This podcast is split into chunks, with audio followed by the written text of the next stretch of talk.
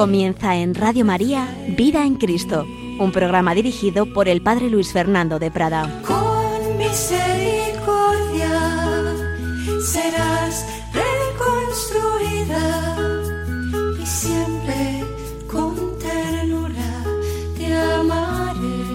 Un cordialísimo saludo querida familia de Radio María, bienvenidos a esta nueva edición de vida en Cristo, a estas reflexiones de vida espiritual, vida en Cristo, vida en el Espíritu Santo y a estas reflexiones que en estos últimos días están simplemente ni más ni menos que siendo un exponer lo que nos dejó escrito Benedicto XVI. Joseph Ratzinger no lo escribía como magisterio pontificio, sino a título teológico en su libro Jesús de Nazaret, primer volumen que se publicó, aunque en un orden lógico sería el segundo, eh, Jesús de Nazaret, sobre la vida pública de Jesús, el capítulo 5 trata de la oración del Señor. Lo estamos viendo ya en días pasados. Vimos una introducción general sobre qué catequesis nos daba Jesús, sobre la oración en general, y luego pues la estructura general del, del Padre Nuestro, las, la invocación inicial, Padre Nuestro que estás en el cielo, y las dos primeras peticiones, santificado sea tu nombre eh, y venga a nosotros tu reino. Y hoy entramos en la tercera petición hágase tu voluntad en la tierra como en el cielo. Vamos a ver cómo nos explicaba Benedicto XVI esta petición que Jesús nos enseña a hacer en el Padre nuestro. En esta petición aparecen enseguida claramente dos cosas, que hay una voluntad de Dios, una voluntad de Dios para con nosotros, que debe convertirse en el criterio de nuestro querer y de nuestro ser. Y por otro lado, una alusión al cielo, la característica del cielo es que allí se cumple indefectiblemente la voluntad de Dios. O con otras palabras, que allí donde se cumple la voluntad de Dios está, en, el cielo. Hágase tu voluntad en la tierra como se hace en el cielo. Entonces la esencia del cielo es ser una sola cosa con la voluntad de Dios, la unión entre voluntad y verdad.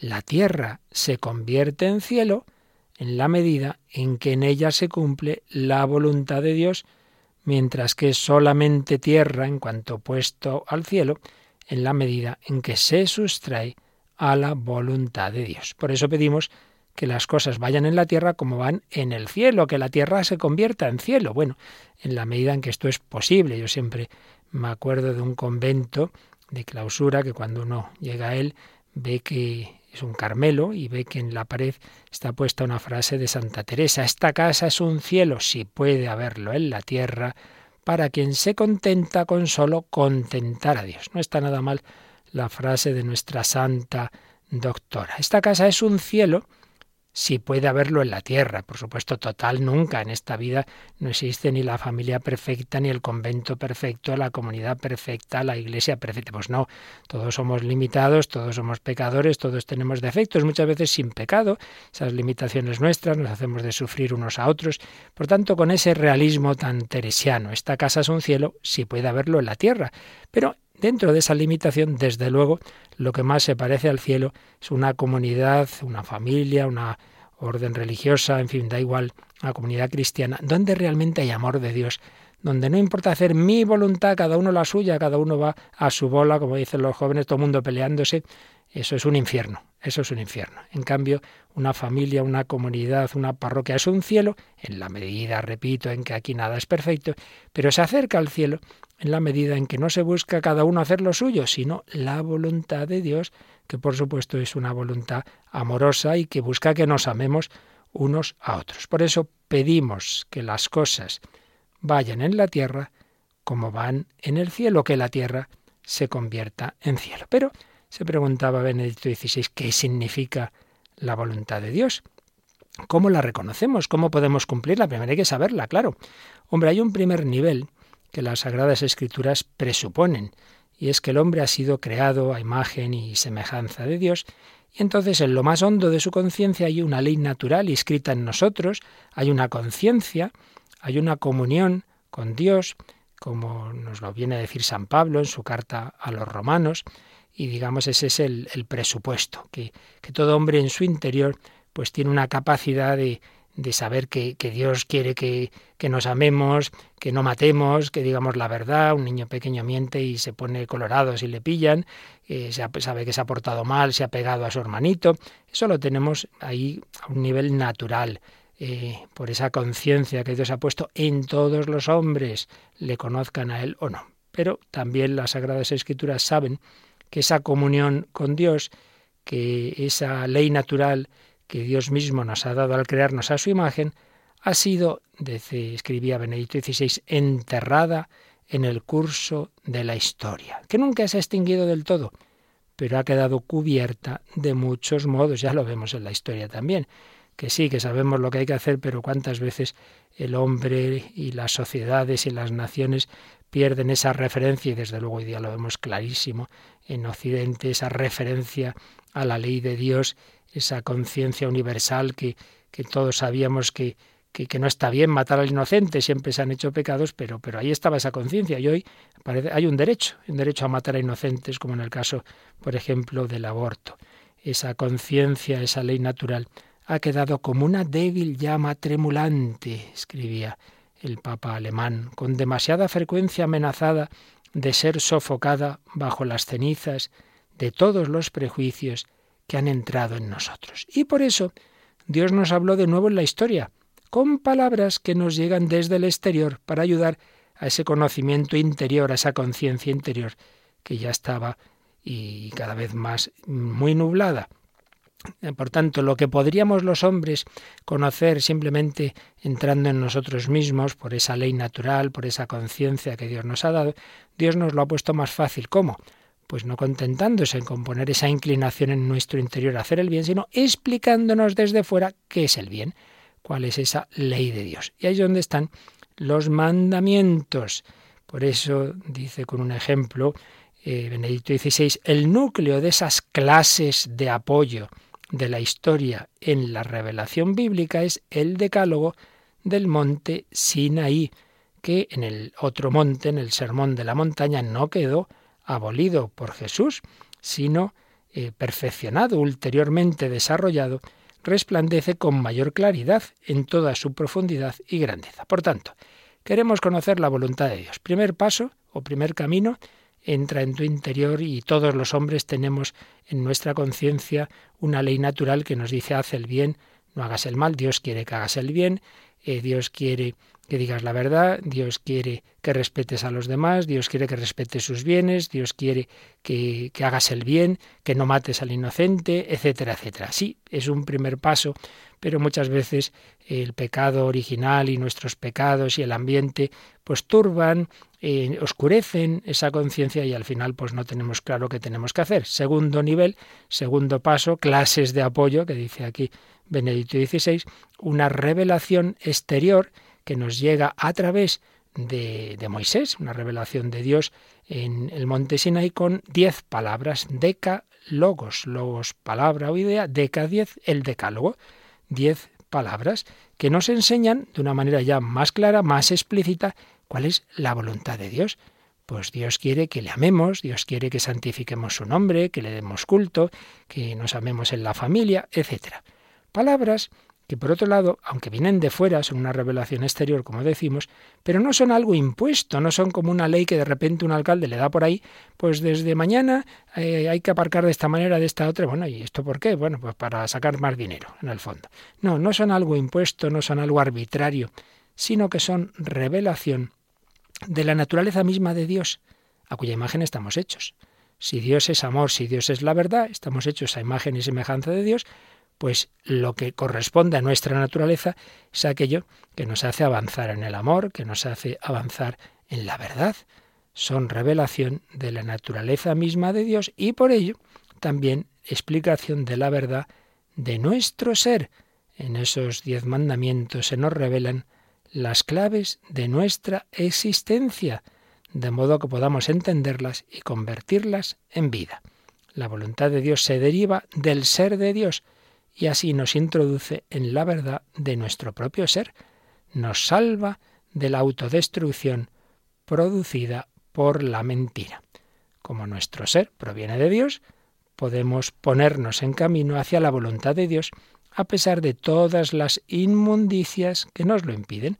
Esto es lo que indicaba el Antiguo Testamento con esa palabra tan habitual, ese concepto de justo. ¿Quién es el justo? Que aparece mucho en los libros del Antiguo Testamento, el que vive de la palabra de Dios y por tanto conoce y quiere hacer la voluntad de Dios. San José se dice era un hombre justo, un hombre que quería hacer la voluntad de Dios. Una voluntad de Dios que repetimos no es algo arbitrario, sino que Dios nos explica desde fuera lo que ya llevamos dentro. Un ejemplo que alguna vez ya quizá me hayáis oído muy sencillito. Yo me compro un ordenador muy moderno, un aparato pues de última generación y bueno, pues un poquito sé cómo funciona, pero no mucho. Pero ese aparato trae un libro de instrucciones. ¿Quién ha hecho el libro de instrucciones?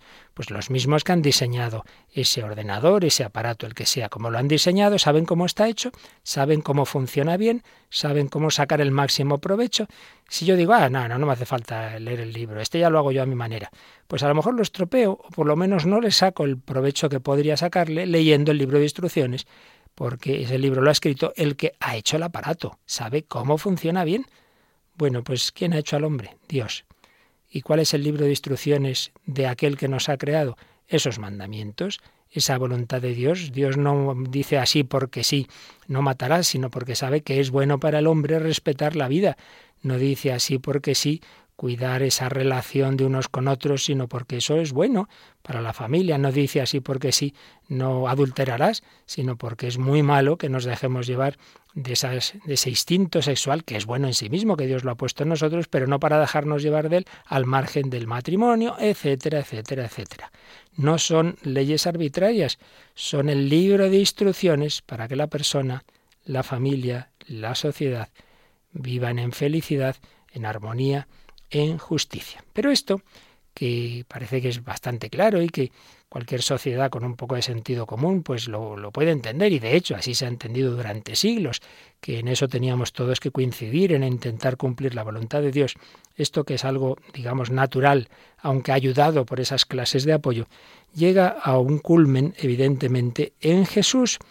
La voluntad de Dios en Jesús es algo absolutamente central y nos recuerda Benedicto XVI lo que le dijo Jesús a la samaritana en Juan 4:34. Mi alimento es hacer la voluntad del que me envió, del que me envió. Es decir, ser una sola cosa con la voluntad del Padre es la fuente de la vida de Jesús. Ser una sola cosa con la voluntad del Padre. La unidad de voluntad con el Padre es el núcleo de su ser. Y por eso en, el Padre nuestro, hágase tu voluntad en la tierra como en el cielo, podemos percibir en el fondo esa apasionada lucha interior de Jesús que siempre quiso hacer la voluntad del Padre y que le costó especialmente, claro, cuando llegó la pasión. Y concretamente lo vemos en, en, Gesemaní, en el huerto de los olivos. Padre mío, si es posible que pase de mí este cáliz, pero que no sea como yo quiero, sino como quieres tú. Padre, si no es posible que pase sin que yo lo beba, hágase tu voluntad. A Jesús, en cuanto hombre, también le costó. Un momento dado le costó la voluntad del Padre, que era la misma que la suya en cuanto a Dios, y sabía que era lo bueno y lo conveniente, pero le costó. Bueno, pues no nos extraña que a nosotros nos cueste, que tenemos que hacer lo que Él, orar y pedir fuerza, pero no dudar de que Dios busca nuestro bien. Esta lucha interior de Jesús aparece también en la carta a los hebreos. Eh, y en ella, en esa lucha interior, se desvela el núcleo del misterio de Jesús. Y a la luz de, esa, de esa, lucha en el alma de Cristo se interpreta, o, o, mejor dicho, esa lucha que hay en el alma de Jesús se interpreta a la luz del Salmo 40, que dice así, no quieres ni aceptas sacrificios ni ofrendas, pero me has formado un cuerpo. Y después añade, aquí estoy, para hacer tu voluntad, como está escrito en mi libro. Es decir, lo que decía ese salmo, pues se da cuenta el autor de la carta a los hebreos que en realidad eso era una profecía de lo que iba a hacer el verbo, el Hijo de Dios, al entrar en este mundo. Le dice al Padre, bueno, los sacrificios, las ofrendas, esto era para una fase preparatoria, pero eso no sirve. Lo importante es que yo voy a ofrecer el sacrificio de mi vida, porque voy a hacer tu voluntad, que es lo que nos ha redimido. La entrega el sí de una voluntad humana en nombre de toda la humanidad una voluntad humana, pero de una persona divina. Por eso tiene un valor infinito, porque es una persona divina, pero es uno de los nuestros, que repara por nuestros pecados. Toda la existencia de Jesús se resume en estas palabras. Aquí estoy para hacer tu voluntad. Y por eso concluye el comentario a esta petición Benedicto XVI diciendo que, teniendo todo esto en cuenta, podemos entender por qué Jesús mismo es el cielo, en el sentido más profundo. Él es el cielo, ¿por qué? Porque Él es precisamente en quien se cumple plenamente la voluntad de Dios, en quien y a través de quien se cumple esa voluntad de Dios. Mirando a Jesús, aprendemos que por nosotros mismos no podemos ser enteramente justos. Nuestra voluntad, pues ya lo sabemos por experiencia, nos arrastra continuamente como una fuerza de gravedad lejos de la voluntad de Dios para convertirnos en mera tierra. Nos dejamos llevar de lo que nos pide el cuerpo, de lo que nos apetece, de las tentaciones, del ambiente mundano. Somos tierra. No, no, no. Hágase tu voluntad en la tierra como en el cielo. Jesús nos eleva hacia Él, nos acoge dentro de Él y en la comunión con Él aprendemos la voluntad de Dios. Así que en esta tercera petición del Padre nuestro pedimos en, en última instancia acercarnos cada vez más a Él, a fin de que la voluntad de Dios prevalezca sobre la fuerza de nuestro egoísmo y nos haga capaces de alcanzar la altura a la que hemos sido llamados. ¡Qué maravilla! Este, y esta es la clave de la santidad. ¿Quién es el santo? El que, el que hace la voluntad de Dios. No el que tiene éxtasis, revelaciones, milagros, todo eso, pues son añadidos que muchas veces Dios concede, pero lo esencial, lo han dicho todos los tratadistas de vida espiritual y los propios santos, como San Juan de la Cruz, lo esencial de la santidad está en hacer la voluntad de Dios, que yo lo sienta, que no lo sienta, que, que me pase esto, me pase el otro, y repito, eso ya es accidental. Lo importante es, Señor, ¿qué quieres que haga? ¿Cuál es tu voluntad? yo quiero cumplirla. Todo eso presupone que nos fiamos de Dios, claro. Yo quiero hacer su voluntad porque, como hemos dicho antes, estoy convencido de que Dios no manda nada por mandar, sino porque me quiere. Como ese hijo que, aunque no entienda órdenes de sus padres, sabe que le quieren y que, por tanto, lo que le mandan es para su bien. Habrá cosas que no entienda, le llevan al hospital, está sufriendo, de mayor sabrá que si no lo hubieran operado hubiera muerto. Muchas veces nosotros no entendemos, el Señor me lleva al hospital, me lleva a sufrir, me lleva esta situación, ¿por qué? Y luego con perspectiva vemos que eso nos ha venido bien a nuestra alma y la perspectiva que tendremos en el cielo aún más. Por eso es fundamental para hacer en serio esta petición, fiarnos de Dios, que Dios no va a fastidiarnos, hombre, que estamos en sus manos amorosas. Padre, en tus manos estoy, me fío de ti, quiero hacer tu voluntad. Vamos a pedírselo así al Padre de todo corazón.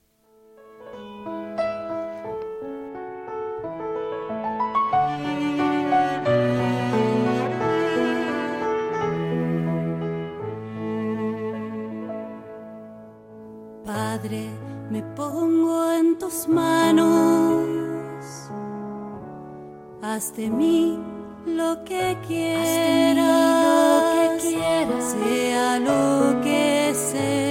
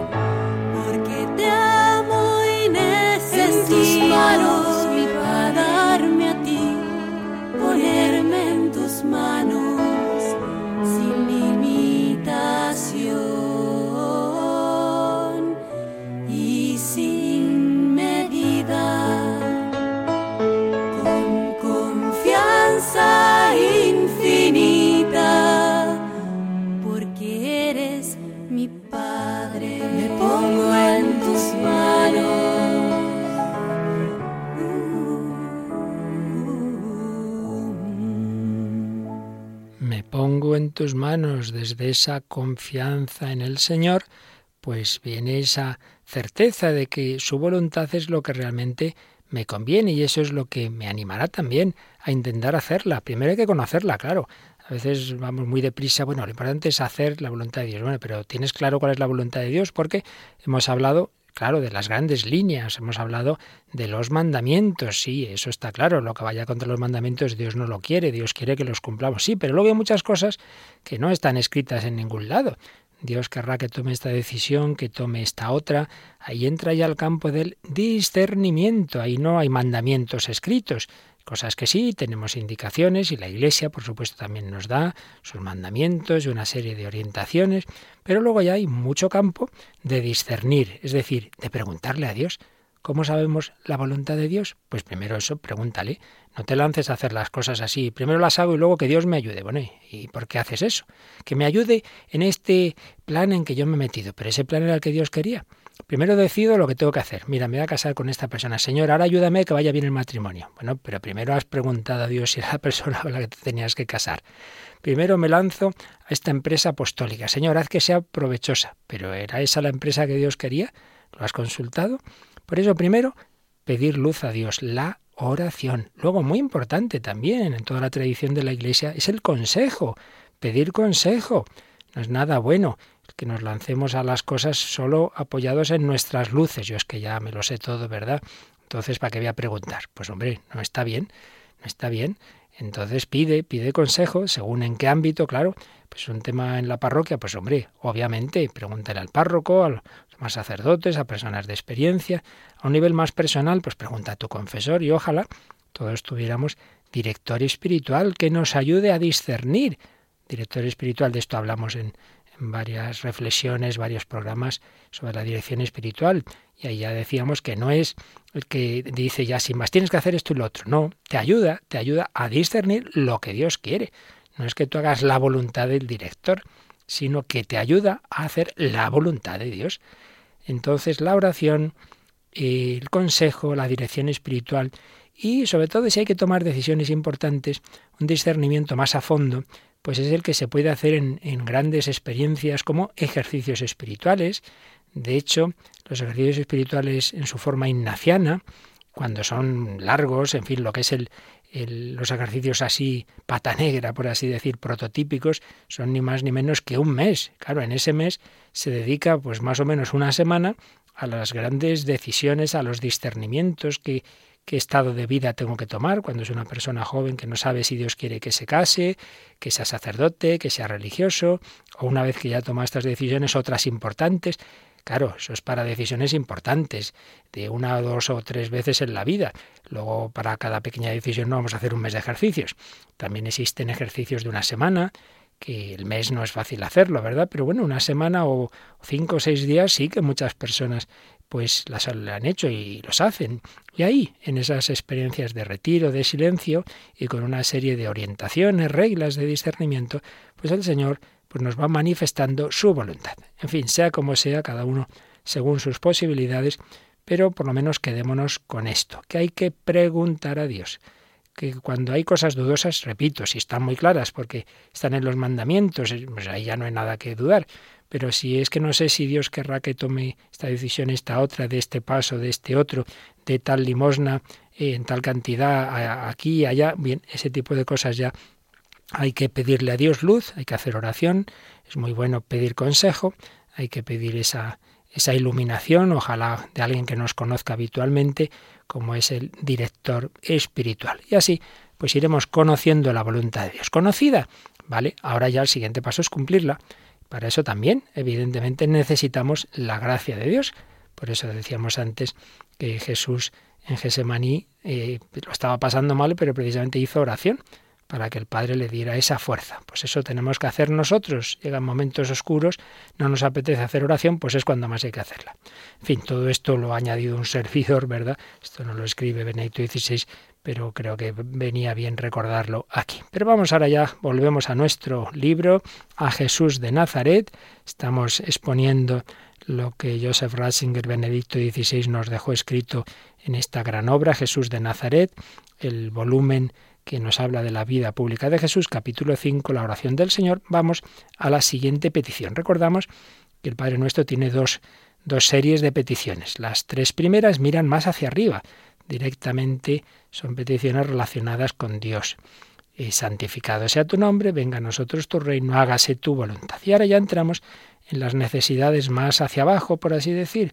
Y la primera, danos hoy nuestro pan de cada día. Y nos explicaba Benedicto XVI que esta cuarta petición nos parece la más humana de todas. El Señor que nos orienta hacia lo esencial, a lo único necesario, hacia el cielo, pero también sabe de nuestras necesidades terrenales y las tiene en cuenta. Me viene a la mente ahora también pues como cuando la Virgen va con Jesús y los apóstoles a las bodas de Caná, pues precisamente lo que se fija es que ha faltado el vino. Bueno, pues la verdad es que hacer un milagro porque falta el vino no es que fuera una cosa muy esencial, pero es que el Señor se fija en todo y la Virgen no se le escapa una. Entonces Dios busca nuestro bien y muchas veces, pues también, evidentemente, esos aspectos materiales. Pues el Señor sabe que lo primero que necesitamos para vivir, claro, es llevarnos algo a la boca. Por eso pedimos, danos hoy nuestro pan de cada día. El Señor tiene en cuenta nuestras necesidades terrenales. Y sin embargo, Él le había dicho a los apóstoles, no estéis agobiados por la vida, pensando que vais a comer. Mateo 6:25. Pero, a la vez que nos dice eso, nos invita a pedir nuestra comida y a transmitir a Dios esta preocupación nuestra.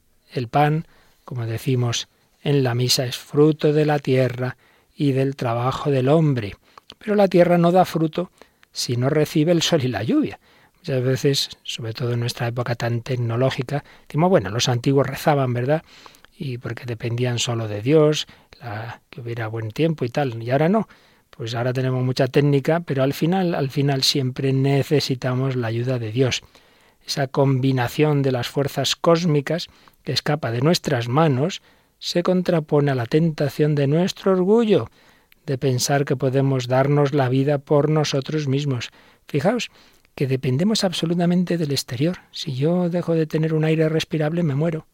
Si es que el hombre se cree que lo puede todo y es que en un minuto que no hubiera una atmósfera, pues acabó lo que se daba. Necesitamos el aire, necesitamos la bebida y necesitamos la comida. Todo eso nos viene de fuera, no lo tengo de mí mismo. Nada de autosuficiencia, no pensar que podemos darnos la vida a nosotros mismos, un orgullo que nos hace violentos y fríos y que termina por destruir la tierra. Toda la insistencia de los últimos papas y desde luego del Papa Francisco en el cuidado de la tierra, en esa verdadera ecología, porque nos demos cuenta de que Dios nos alimenta a toda la humanidad a través de una tierra que hay que cuidar. Y el Señor pues esto lo pone en esta petición, danos hoy nuestro pan de cada día. Se lo pedimos a Dios. Los seres humanos estamos llamados a superarnos abriéndonos a Dios. Así nos hacemos grandes, nos hacemos libres, llegamos a ser nosotros mismos. Por eso, por mucha técnica que tengamos, podemos y debemos pedir. No, no han pasado de moda, no deben pasar de moda esas rogativas, esas peticiones a Dios. Y recordamos que, como dice Jesús, si los padres terrenos dan cosas buenas a los hijos cuando se las piden, Dios no nos va a negar los bienes que sólo Él puede dar. Recuerda Benedicto XVI que en su explicación del Padre Nuestro, gran padre de la Iglesia y mártir, San Cipriano, llama la atención sobre dos aspectos importantes. Eh, por un lado, recuerda que ya en la invocación habíamos dicho Padre nuestro, nuestro. Pues también aquí pedimos, danos hoy nuestro pan de cada día. Oramos en la comunión de los discípulos, en la comunión de los hijos de Dios. Nadie puede pensar solo en sí mismo, dame hoy mi pan. No, no, no, no, no. Pedimos nuestro pan. Por tanto, pedimos también el pan de los demás. Y aquí está implícita la caridad. El que tiene pan abundante está llamado a compartir. San Juan Crisóstomo, que no se andaba con bromas, esto lo recordaba muy seriamente, muy seriamente, que no se puede estar rezando, pidiendo y el pan de cada día y luego que quedándose un, los ricos con todo y no dando de lo suyo a los demás. Él subrayaba que cada pedazo de pan es de algún modo un trozo del pan que es de todos, del pan del mundo.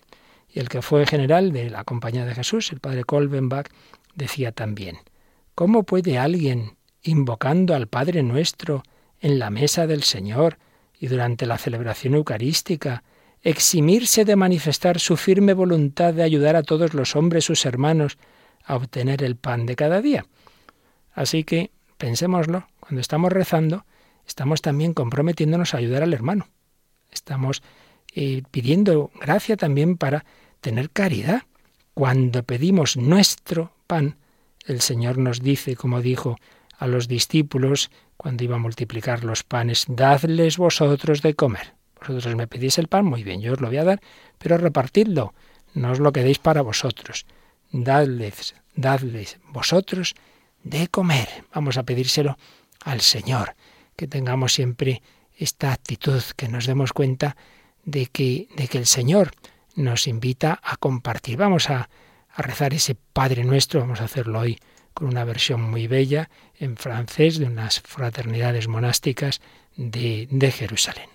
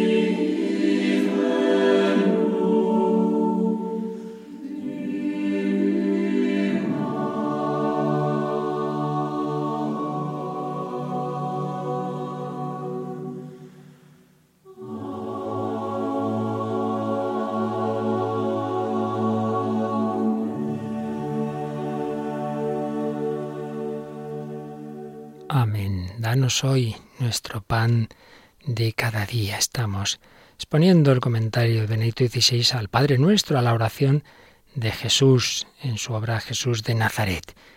Danos hoy nuestro pan, lo más básico que todos necesitamos, nuestro. No pedimos en plan individualista, pensamos también en los demás. Y otra observación que hace San Cipriano. El que pide el pan para hoy, danos hoy nuestro pan de cada día, pide para hoy. El que pide ese pan para hoy es pobre. La oración presupone la pobreza de los discípulos. Da por sentado que son personas que por su fe han renunciado al mundo, a sus riquezas y halagos, que solo piden lo necesario para vivir. Me conformo con el pan para hoy. Con razón, Pide el discípulo, dice San Cipriano, lo necesario para vivir un solo día, pues le está prohibido preocuparse por el mañana. Fijaos qué idea tan bella. Para él sería una contradicción querer vivir mucho tiempo en este mundo. Pues nosotros pedimos precisamente que el reino de Dios llegue pronto. Ven, Señor Jesús. Por eso, pensémoslo, al pedir el pan no, no tenemos que pedir baila para acumular aquí para muchos años, hombre. Si lo que tenemos que hacer es desear ir al cielo.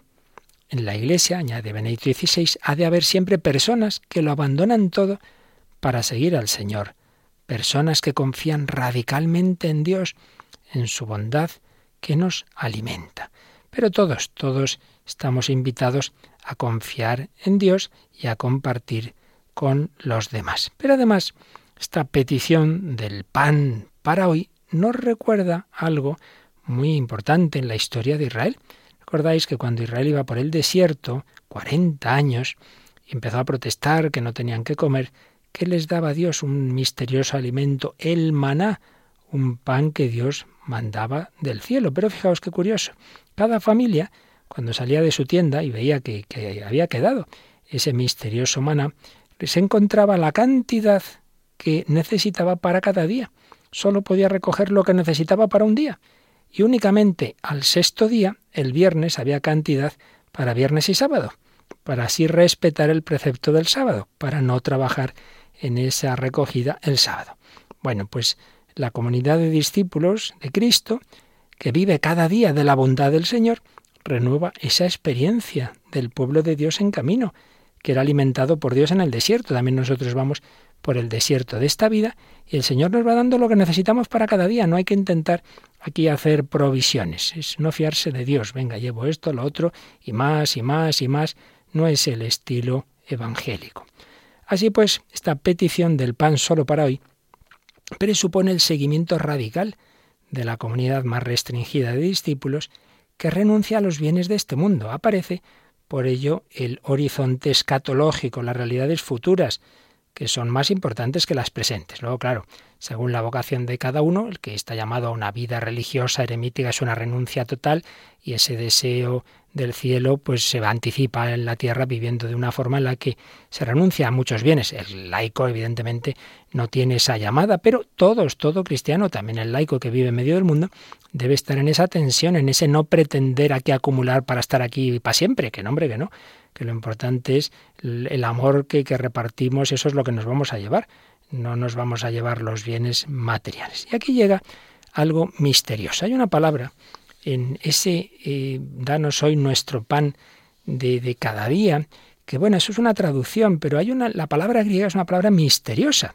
Epiousios, según Orígenes, no existía antes en griego, sino que fue creada por los evangelistas. Otros dicen que sí que existía, pero desde luego era muy extraña y poco habitual. ¿Cómo se interpreta esta palabra? ¿Qué, qué interpretaciones, qué traducciones hay de la misma? Una dice que lo que significa esa palabra es danos hoy el pan necesario para la existencia.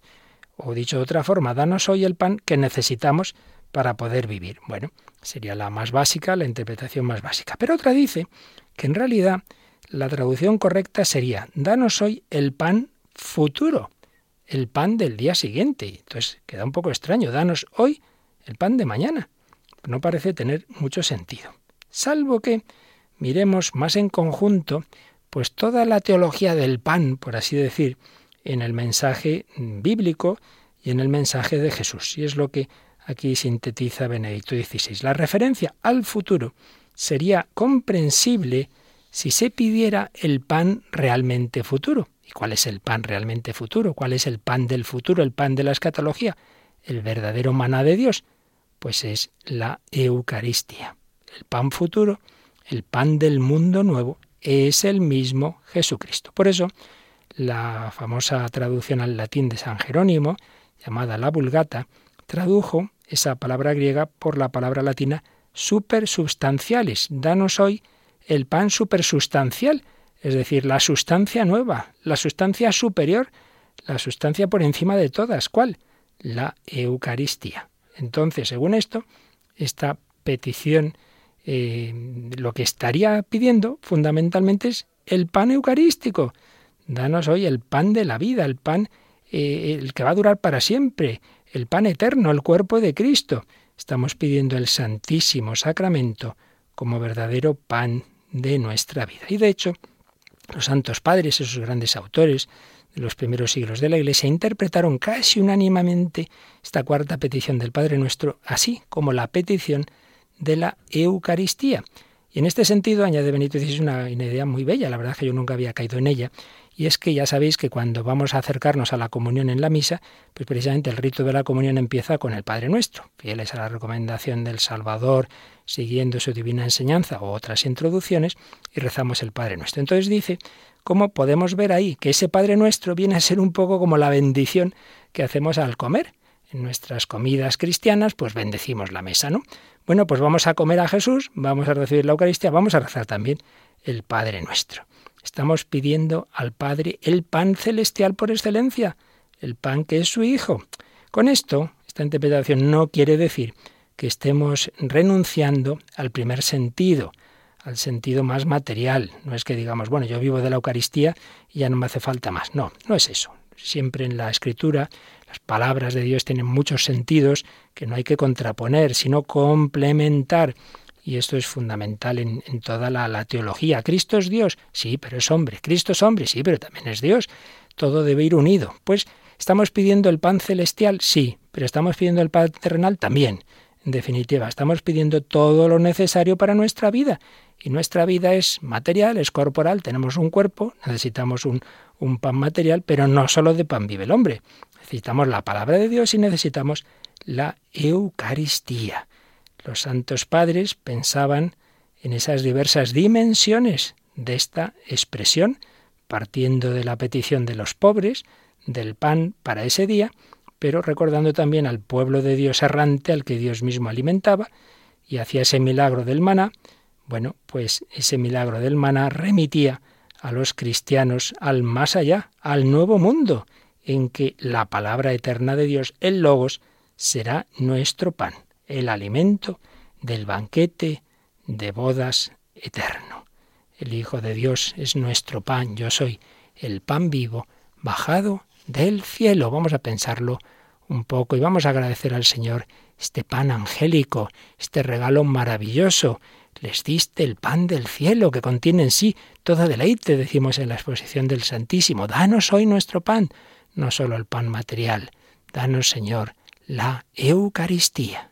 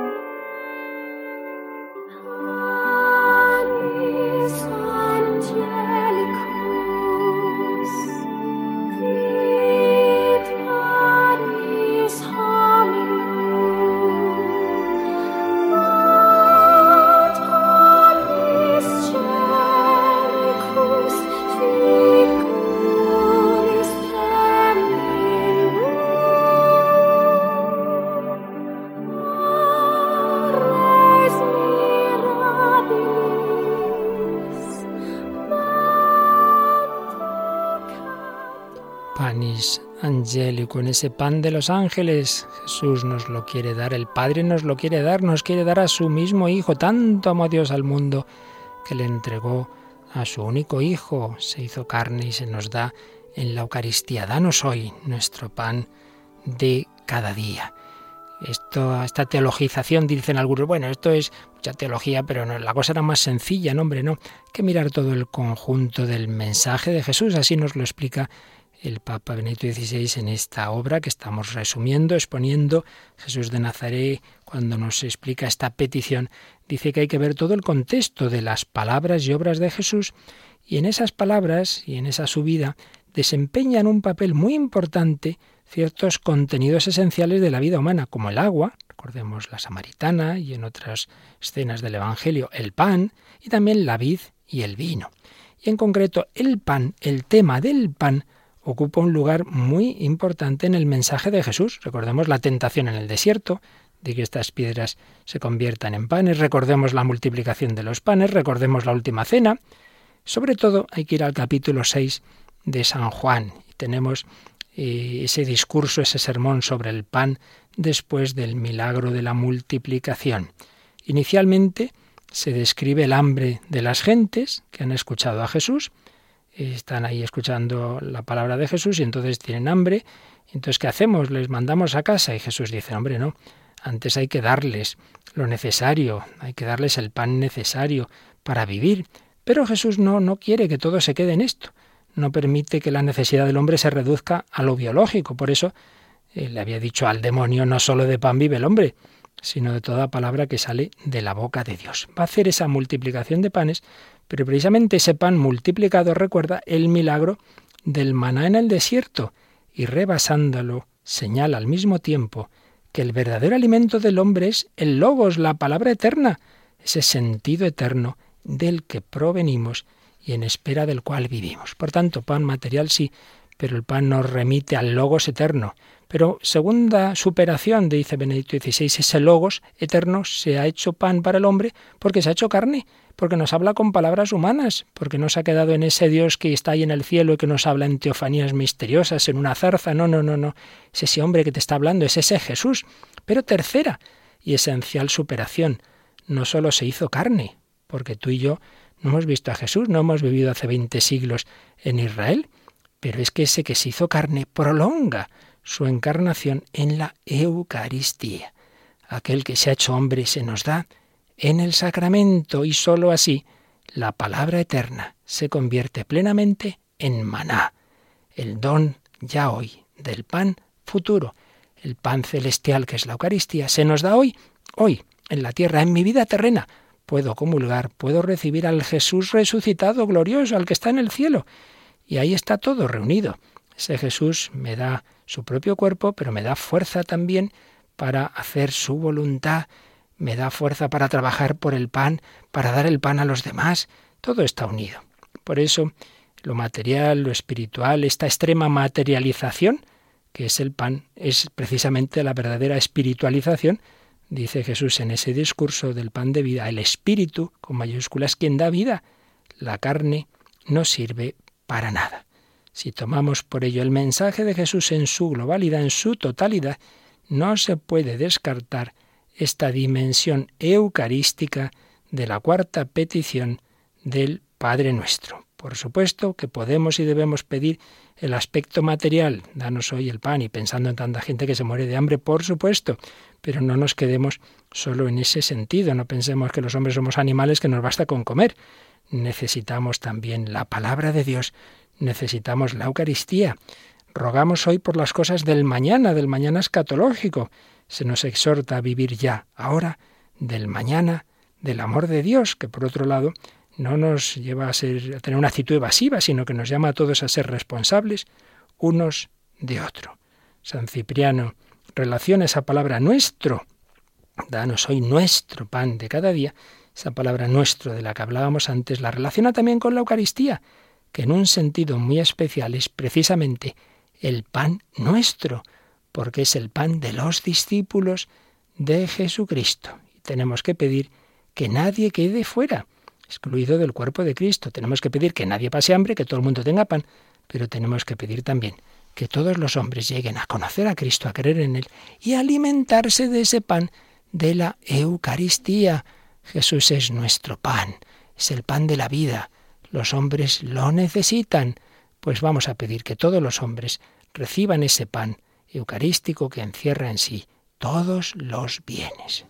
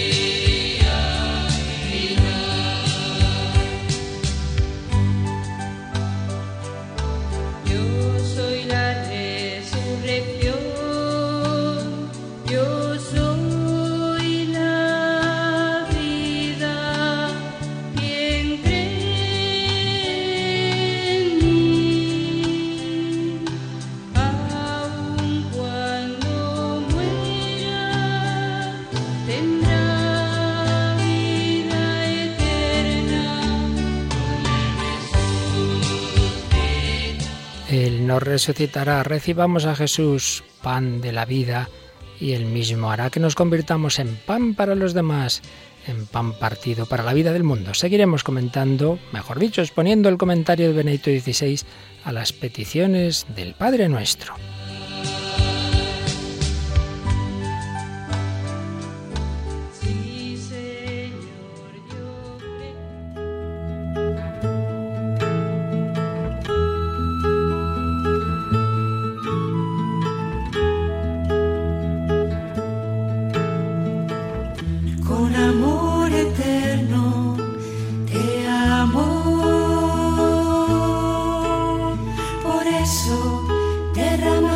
Han escuchado Vida en Cristo, un programa dirigido por el Padre Luis Fernando de Prada.